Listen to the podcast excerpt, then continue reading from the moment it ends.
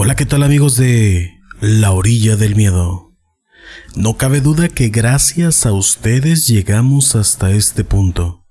No tenemos palabras para agradecerles a todos y cada uno de los que han participado en este gran proyecto que se llama La Orilla del Miedo. Sin ustedes, esto no habría sido posible.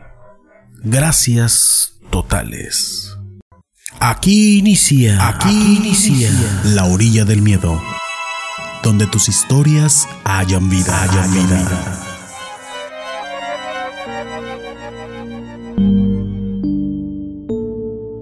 Les voy a contar una historia que me sucedió hace mucho tiempo. Yo tenía aproximadamente unos 5 años. A mi abuelita paterna le decíamos mamis. No sé por qué, pero así le llamábamos casi todos en la familia. Yo esto lo recuerdo como un sueño. No sé si por mi edad o porque así debe de ser. O quizás por las sensaciones que me genera hablar y pensar en esto, aún ahora. Después de tantas veces y tanto tiempo que he platicado la historia, sigo sintiendo lo mismo. El caso es que mis papás iban por mí a la escuela todos los días, excepto en esa ocasión. Se olvidaron de ir por mí. Se fue un compañero, luego dos, y al final solo quedaba yo con la maestra. La verdad es que me sentí un poco triste, pero mi maestra me explicó que a veces eso sucedía, a veces eso pasaba en aquellos días que en realidad no era tan raro. Pero como era la primera vez que me pasaba, estaba nervioso. La profe me calmó. Ella me acompañó a casa. Cuando llegamos, estaban dos de mis hermanas mayores. Cabe decir que yo era de los más pequeños. Ellas recibieron a la profesora muy apenada por no haber ido por mí.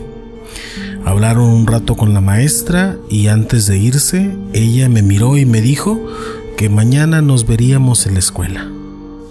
Mis hermanas, al ratito de irse mi profesora, me dijeron que saldrían al mercado por las cosas de la comida.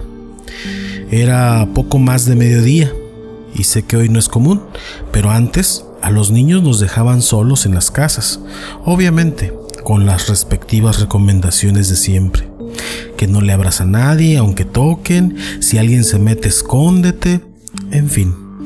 Antes era otro mundo. Mis hermanas se fueron y entonces, casi casi de inmediato, alguien llamó a la puerta. La verdad es que no me acerqué ni a la puerta. Pensé que entrarían de vuelta y me gritarían que eran ellas y que ya se iban de nuevo. Pero también podría no ser así. Así que pensé que mínimamente debía ir y preguntar quién era. Me acerqué a la puerta y pregunté, ¿a quién buscan? Una voz del otro lado se escuchó y dijo, soy yo, tu mamis. Abrí la puerta y se metió. Y me dijo, ¿qué pasó, mijo? ¿Cómo estás? ¿Estás solo? Atento escuché a mi abuelita. Sí, mamis. Cuando entró, le comenté que mis hermanas habían ido al mercado a traer tortillas y verduras y cosas para la comida.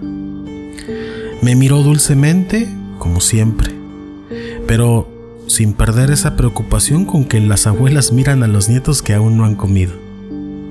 Aún no has comido nada, mijito.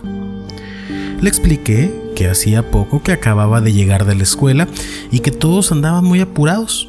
Por eso apenas habían ido a comprar lo que se necesitaba para hacer la comida. Ah, está bien, mijo. ¿Quieres que te prepare unos huevitos estrellados? me preguntó mi mamis. Le dije que sí. Y fue algo muy curioso porque recuerdo que ni me gustaban los huevos estrellados. Pero ese día le dije que sí y estaba muy emocionado. Así que se los acepté. Entonces puso manos a la obra, agarró un sartén, prendió la estufa, los preparó, me los sirvió y me acompañó. Estuvimos platicando mucho. Tengo todas las imágenes en mi mente bien grabadas. No recuerdo muy bien de qué fue lo que hablamos, pero recuerdo que fue un momento muy íntimo y muy agradable entre mi mamis y yo.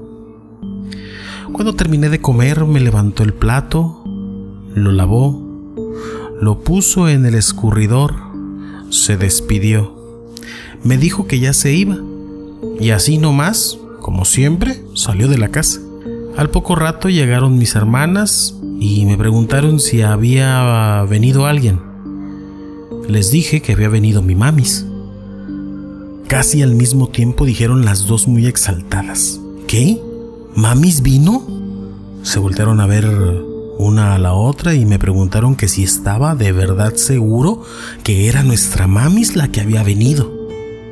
Les dije que sí, que estaba totalmente seguro que vino y me hizo unos huevitos estrellados. Estuvo platicando conmigo y se fue. Mis hermanas voltearon a la cocina y para su sorpresa vieron el sartén y el plato en el escurridor.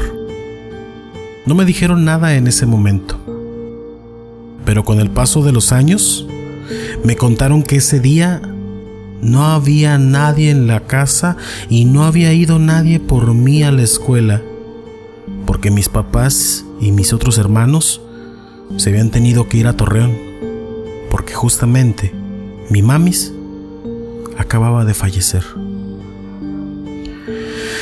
Entonces, a partir de ahí, como les comenté al inicio de este relato, cada que platico esta historia siento escalofríos y hasta se me enchina la piel. No sabría bien cómo describirlo. Es algo muy específico.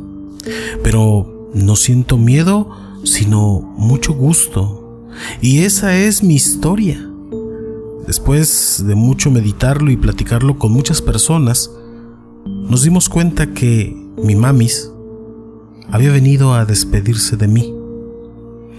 Y eso para mí es una bendición que me quedó para toda la vida, para, toda, la vida.